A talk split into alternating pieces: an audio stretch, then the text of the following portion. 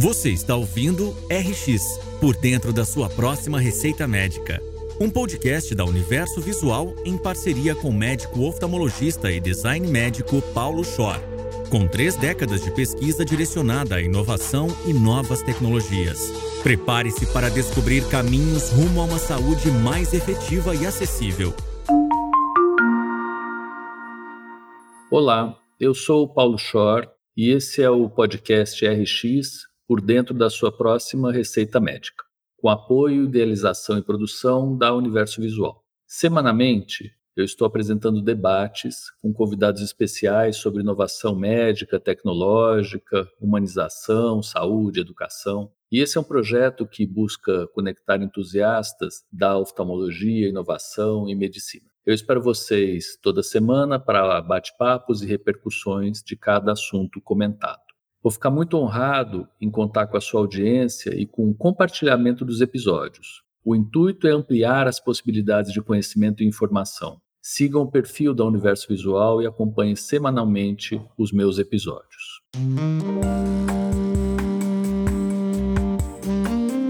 Hoje eu tenho o prazer enorme de conversar com um amigo de curta duração e longa intensidade, que é o Jonas Sertório. E o Jonas tem uma coincidência de formações locais parecidos com os meus e principalmente de interesse e de interesse público muitíssimo parecido com o que a gente tem aqui conversado sobre também. Jonas começou como funcionário do Banco do Brasil. Então a gente de vez em quando brinca, né, Jonas, assim, ah, se não quiser ter problema, vai ser caixa do Banco do Brasil. Você foi. E você depois quis ter problema. E aí você vai falar um pouquinho desses desafios todos pra gente. Aí você fez farmácia e bioquímica em Ribeirão, então uma das coincidências é ter feito Ribeirão, acho que é um local muito interessante no Brasil de produção de políticas públicas e de políticos, ou de cientistas políticos públicos que não são políticos, mas são cientistas. Depois passou pelo Unicamp e aí você tem um estágio de pós-doc em Pittsburgh em desenvolvimento de droga. Super interessante e uma expertise única entre a gente. Aí você volta para Ribeirão, faz pesquisa clínica e aí se coloca no MIT Technology Review, que eu adoro e passamos pelo MIT também. Recentemente você me convidou e eu agradeço para fazer parte do podcast.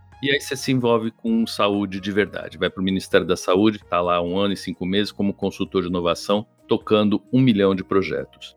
Pelas suas credenciais, é óbvio que eu queria conversar com você sobre acesso, sobre como que a gente vai disponibilizar para quem as próximas receitas ou as próximas drogas para a saúde. Então, Jonas, é um prazer receber você aqui.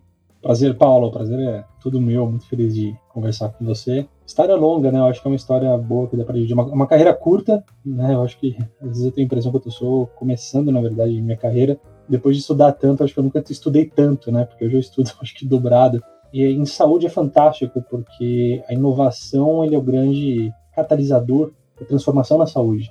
Imaginar como que a gente saiu da, da medicina na, na antiguidade para hoje, onde a gente está falando sobre terapias avançadas, né, que incluem terapias gênicas, terapias celulares, engenharia tecidual. O Elon Musk aí tentando implantar um uhum. aparelho, né, um, um device no, no, cérebro, né, onde você pode até controlar uma série de outros aparelhos. Então a gente está vivendo um momento sem precedentes. Tudo isso ele é muito, ele gira ao redor de dados é o centro de tudo isso, que permite uma grande aceleração da própria evolução da ciência. Pegando a história, como você comentou, para quem está começando a carreira, né? Realmente, eu prestei um concurso do Banco do Brasil muito tempo atrás, o concurso era para o interior de São Paulo, e aí coincidentemente passei numa boa posição. Fui, no, eu tinha 18 anos ainda, nem tinha entrado na, na faculdade, e aí surgiu a oportunidade, como eu já estava no interior, fui para Ribeirão Preto, acabei prestando USP, né, lá no interior, então a USP tem uma série de campos, né, em, em São Paulo, tive muita sorte de ir para Ribeirão Preto. Ribeirão é uma cidade fantástica, né, conhecida pelo café antigamente, hoje pela cana,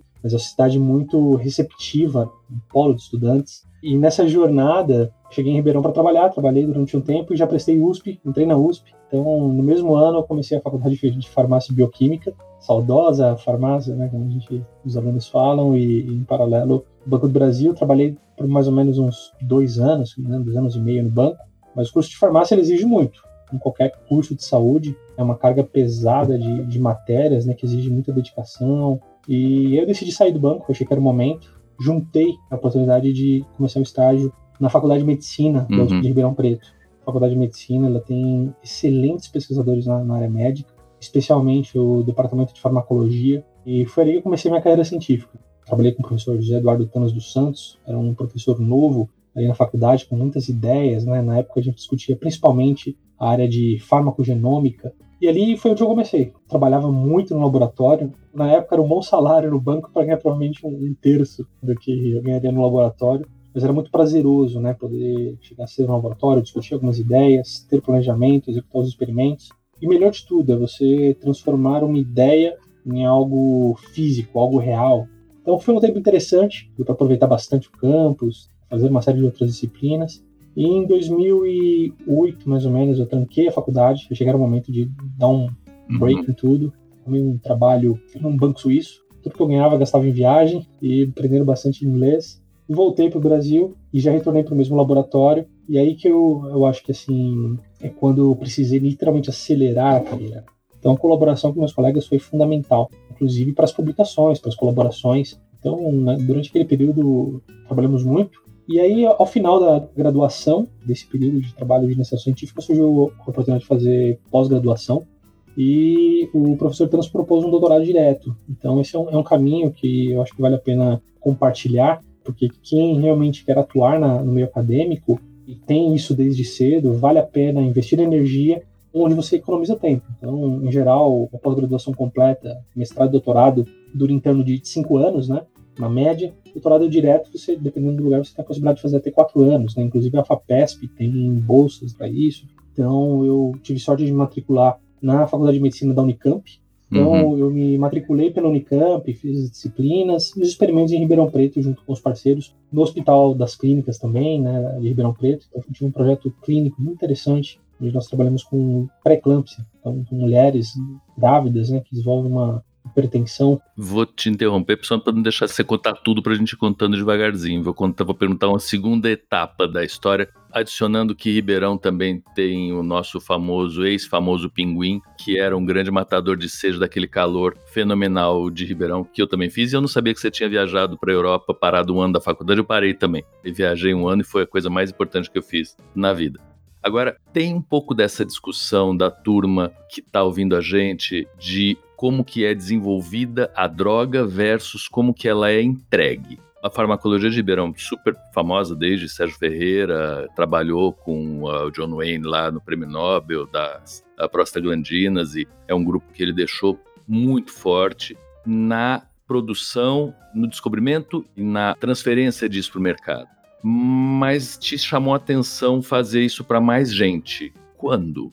Durante a pós, a USP, na Unicamp, foi muito importante a questão de desenvolver os pré-requisitos básicos para desenvolver pesquisa pré-clínica, principalmente, entender o funcionamento de uma pesquisa coletando principalmente biomarcadores para se compreender a fisiopatologia de uma série de doenças. Mas foi nos Estados Unidos que vieram as primeiras grandes propostas em termos de risco de projetos. E esse é um perfil diferente que eu acho que a pesquisa brasileira está par a par em termos de, de risco, mas os americanos às vezes arriscam um pouco mais no, nos projetos. Muitas vezes no Brasil a gente pensa sempre no, no, artigo que tem que sair, né? principalmente até como forma também de justificativa para os valores que são aprovados para a pesquisa, para os grants, né? para os recursos, mas lá eu tive a oportunidade de trabalhar também com um grupo de doenças raras, onde a ideia era desenvolver peptídeos para o tratamento de, talassemias, um tipo de anemia hemolítica, onde a hemólise é muito acentuada, né, o rompimento da, da célula vermelha. Então foi um projeto bem interessante. Passei três anos em Pittsburgh, voltei para o Brasil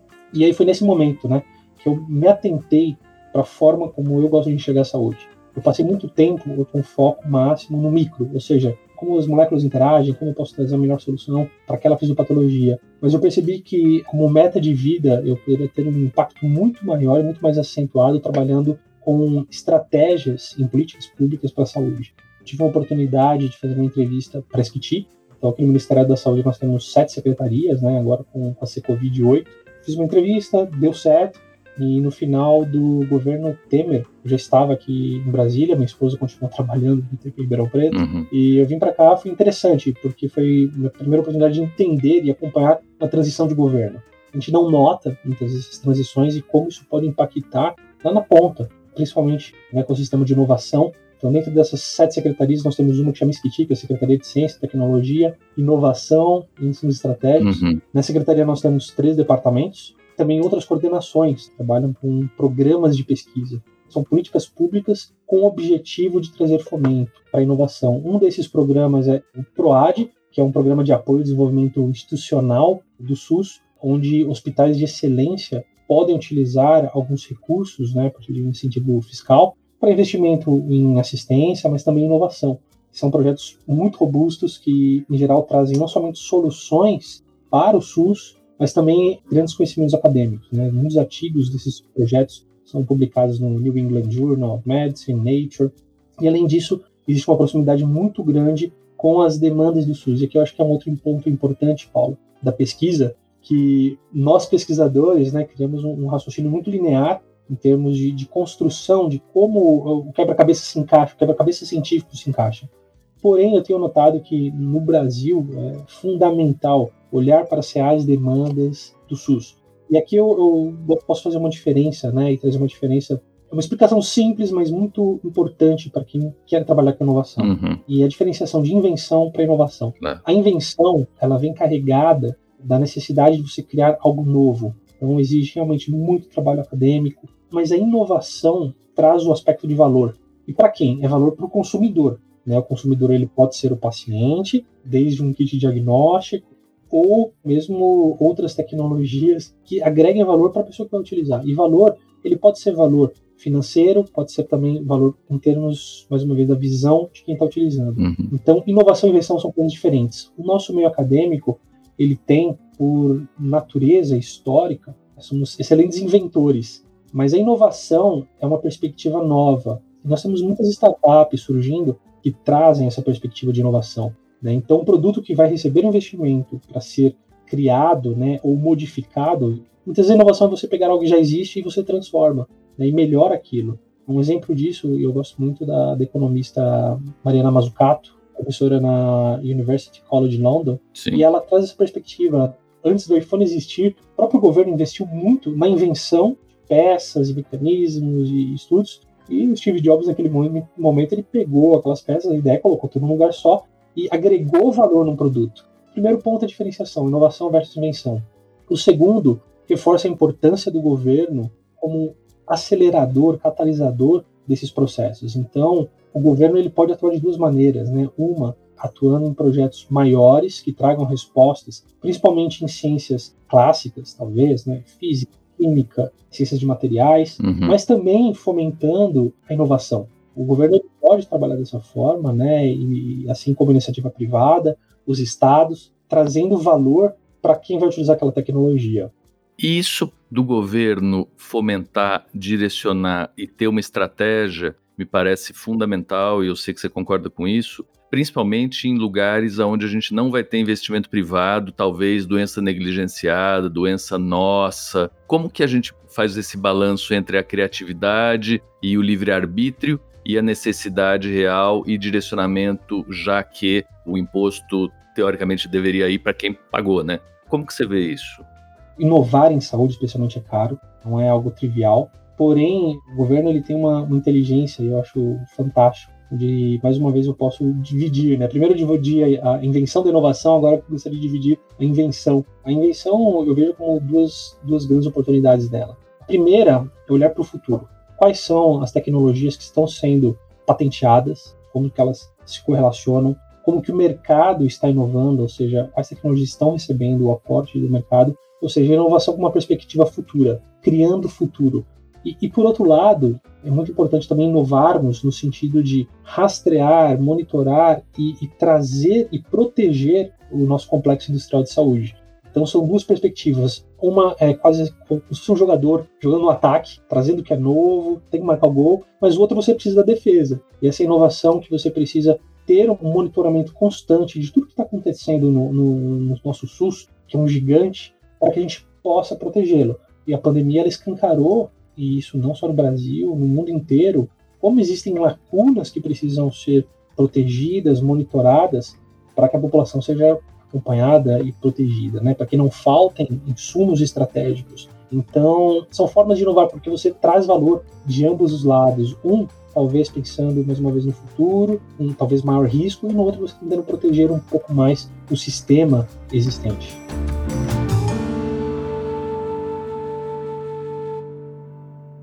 E eu acho que a gente está numa posição muito privilegiada em relação a isso também, Jonas. Eu tive há pouco no Hopkins visitando lá minha filha e a gente tem esse direcionamento, esse livre-arbítrio, essa coisa muito do individualismo americano, e claro que isso é preconceito, estou generalizando, versus alguma coisa mais estruturada, europeia, londrina e brasileira onde a gente tem de verdade o coletivo como um ente, um ator muitíssimo importante nessa história toda. E aí já vou pegar o gancho do internacional e pedir para você falar um pouquinho do MIT Technology Review, que é uma paixão que eu tenho desde que eu fiquei lá como professor visitante, eu mantive a assinatura dele e eu realmente acompanho, eu acho que é excelente, principalmente pela junção de curiosidade com tradução passível de entendimento. Você acha que esse é minha, meu entendimento ou ele realmente dá para entender e quem é uma mente curiosa vai se deliciar com aquilo lá?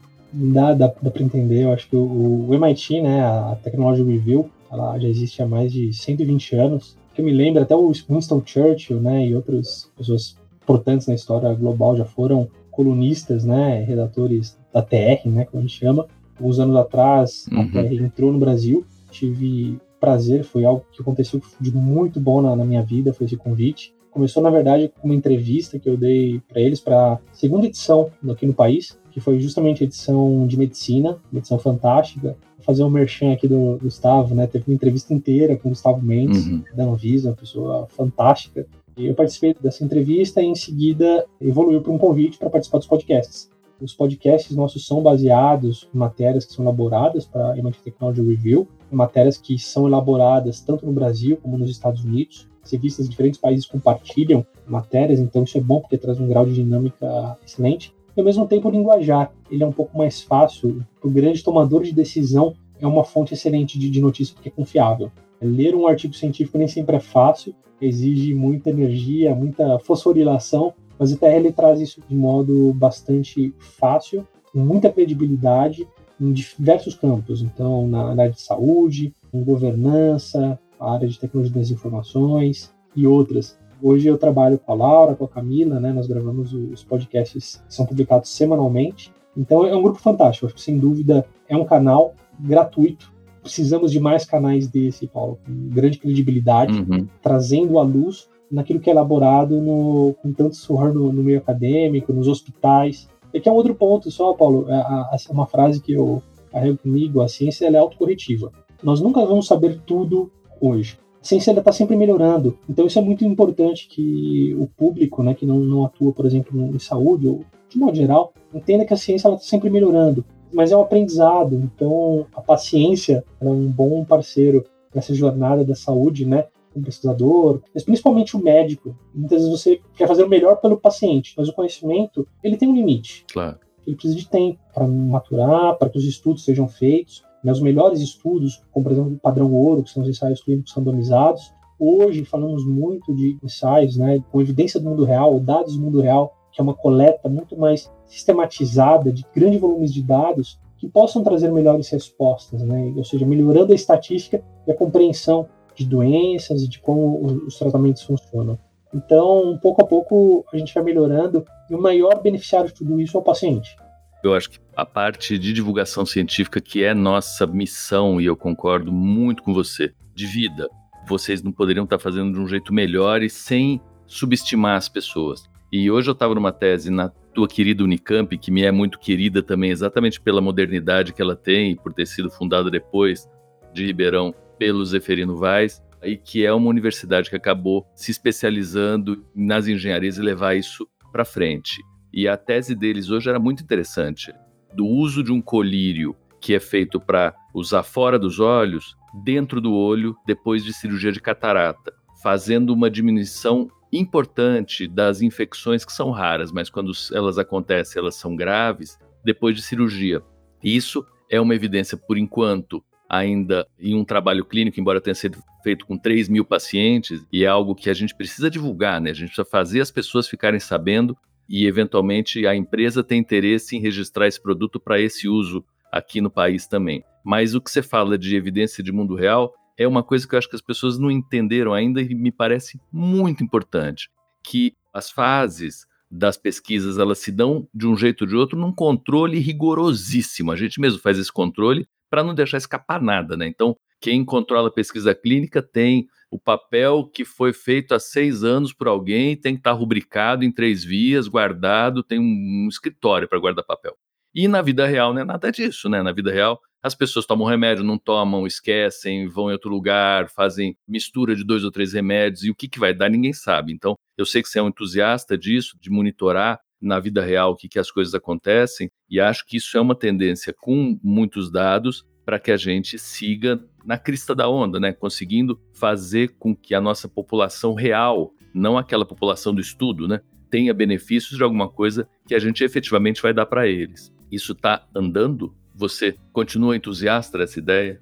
Com certeza, Paulo. Eu sou um entusiasta da, da frase Data Driven Decision Making.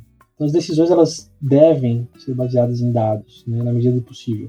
Nós sabemos que existe uma limitação de ter os dados no momento que você precisa tomar, principalmente na saúde, né? Imagina que você é um cirurgião e às vezes ele precisa de uma informação ele não pode não ter naquele momento. Porém, à medida que os métodos de coleta de informações, trazendo dados mais robustos no contexto talvez até de big data, nós vamos poder nos conhecer melhor. Especialmente eu falo que o governo federal, falo aqui como sociedade civil, mas o governo federal tem trabalho excelente grandes pesquisadores, grandes gestores de políticas públicas no Ministério da, da Ciência e Tecnologia, no Ministério da Saúde, têm trabalhado para desenvolver políticas e financiamento também que permitam o desenvolvimento de métodos, instrumentos e, e programas para o desenvolvimento de uma série de processos, software, hardware, etc., que possibilitem né, o monitoramento constante né, de, de, dados clínicos. Né? O Brasil, ele logo logo acho que estaremos no par a par com grandes potências né, nesse sentido. E quem se beneficia mais uma vez são os pacientes. Esses dados eles serão analisados, eles poderão trazer uma melhor segurança para que os clínicos, médicos, pesquisadores tomem melhores decisões. Então, à medida que conhecemos melhor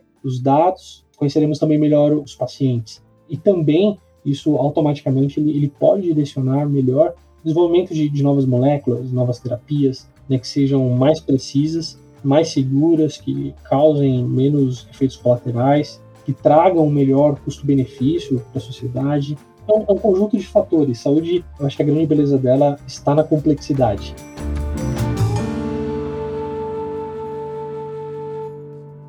Jonas, para a gente acabar a nossa conversa em altíssima velocidade, altíssimo tom, queria que você falasse um pouquinho de acesso à saúde. Eu sei que essa é tua paixão, especialidade, e é uma coisa que no Brasil, do tamanho que a gente tem e nas condições que a gente tem com desigualdade e tudo, é um gargalo enorme, super importante. As pessoas precisam conseguir que chegue a eles a saúde. Como é isso? Fantástico, Paulo. A demanda, a, a ideia também de fomentar doenças negligenciadas né, do, dos nossos gestores. Né? Nós lançamos um edital recentemente, justamente nesse sentido, de, de melhorar o acesso a tecnologias. E quando a gente fala tecnologias em saúde, pode ser um medicamento, um procedimento. E como funciona o acesso a uma tecnologia no Brasil? Né? Em geral, começa lá atrás com a pesquisa. Né? Então, você tem a pesquisa clínica, clínica. Né? Uma vez que essa tecnologia foi aprovada, e uma vez que ela foi desenvolvida, ela é submetida para os órgãos de é, regulação, como a Anvisa. E a Anvisa ela tem feito um, um trabalho fantástico que prioriza a, a, segurança da população. E após a aprovação da Anvisa, no caso de medicamentos, esses medicamentos são submetidos para precificação na CEMED. Uma vez que o preço foi definido, existem do, pelo menos três caminhos, né, de, de modo bem geral. Um deles é a venda dessa tecnologia direto no mercado privado, né, as pessoas podem vender. Uma outra é a incorporação no sistema de saúde suplementar, via ANS, e outra é a incorporação via Conitec, que é uma comissão que atua né, dentro do Ministério da Saúde, né, constituída por 13 membros, são sete secretarias e outros seis órgãos, incluindo o Conselho Federal de Medicina, a Anvisa e outros. E esse momento de incorporação é muito importante, porque determina que enxerga naquela tecnologia algo que é promissor, que pode ser efetivo para a população, que é custo efetivo. Essa tecnologia ela passa por uma análise que inclui avaliações econômicas, mas também revisões sistemáticas, reforçando a segurança e, e a eficácia e atividade daquela tecnologia. Esse é o fluxo de acesso, de um modo resumido. Né? Após a incorporação, tem as questões de compras, né, que passam ali pelo, pelo DAF, pelo DELOG, né, outros departamentos do Ministério. Vou terminar a sua pergunta com uma outra, porque é uma pergunta que temos trabalhado muito, né, e eu acho que não, não é uma pergunta nacional, mas é internacional, é de como prover acesso a tecnologias cada vez mais disruptivas, como a terapia gênica, as terapias celulares, custam muito para serem desenvolvidas, mas prover isso para a população cada vez maior, cada vez está um pouco mais velha, então não é fácil. Tenho muito orgulho de, trabalhar no, no SUS, que, que, tem como meta prover saúde para toda a população de modo gratuito, mas essas questões elas estão despontando, e não só no Brasil.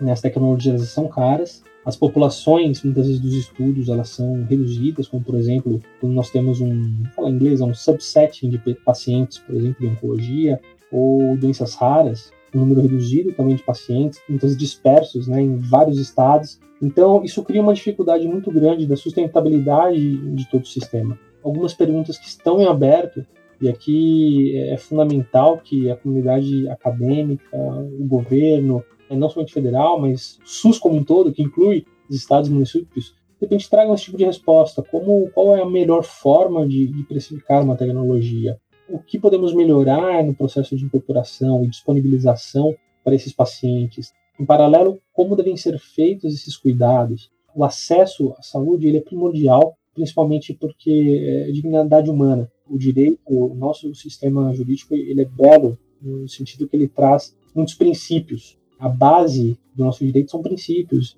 A dignidade humana é um princípio. Né? E essa dignidade ela é a base de métodos, processos como esse que eu mencionei, de acesso à saúde. E aqui, para as pessoas que gostam, principalmente de tecnologia, um ponto importante é, por exemplo, a, incorporação e a possível avaliação futura de tecnologias digitais em saúde. Sempre pensamos nos medicamentos, mas as tecnologias digitais estão chegando. E eu sou um adepto, e você pode ter um simples relógio do, da Apple, né, ou smartwatch, né, um exemplo, já tem aplicativos né, no, nos Estados Unidos, inclusive algumas tecnologias digitais, incluindo videogames, já foram aprovados pelo FDA para uma série de, de doenças, principalmente doenças do cérebro, como déficit de atenção, etc. Então, como essas tecnologias elas podem ser avaliadas para trazerem o melhor benefício possível para os nossos pacientes? Jonas, é excelente ouvir você falar desse modo tão claro que desnuda como as coisas acontecem, porque parece que tem uma coisa totalmente nebulosa de que aí ah, o medicamento chega nas pessoas. Não, tem todo esse caminho e é um caminho que faz sentido. Eu acho que a sustentabilidade é uma palavra que você usou que é fundamental para esse entendimento, assim, é para um ou é para todos? Não, não tem essa escolha, a gente tem que fazer ser sustentável, né? E a tua frase de que ciência é probabilidade, para mim é o fechamento de ouro dessa história toda, a gente de verdade está sempre procurando, né? O cientista sabe que ele vai ser, entre aspas, vencido, né? Ele vai ser atualizado algum tempo, ele tem que topar ser atualizado, né? A gente tem uma, sempre uma versão nova do que a gente acabou de pesquisar. De vez em quando é a gente que chega nessa versão, de vez em quando é uma outra pessoa e a gente fica feliz também quando isso acontece. Eu acho que é parte da natureza mutante da gente. Fantástico. Exato, Paulo. Jonas, muito obrigado, meu chapa. Obrigadíssimo pela conversa, obrigado pelo papo. Eu que agradeço, Paulo. Sempre à disposição para todos os entusiastas da, da inovação em saúde. Meu LinkedIn está aberto para catalisar a carreira das pessoas. Né? Eu gosto de, de ajudar muito quem quer atuar em saúde. Obrigado, então.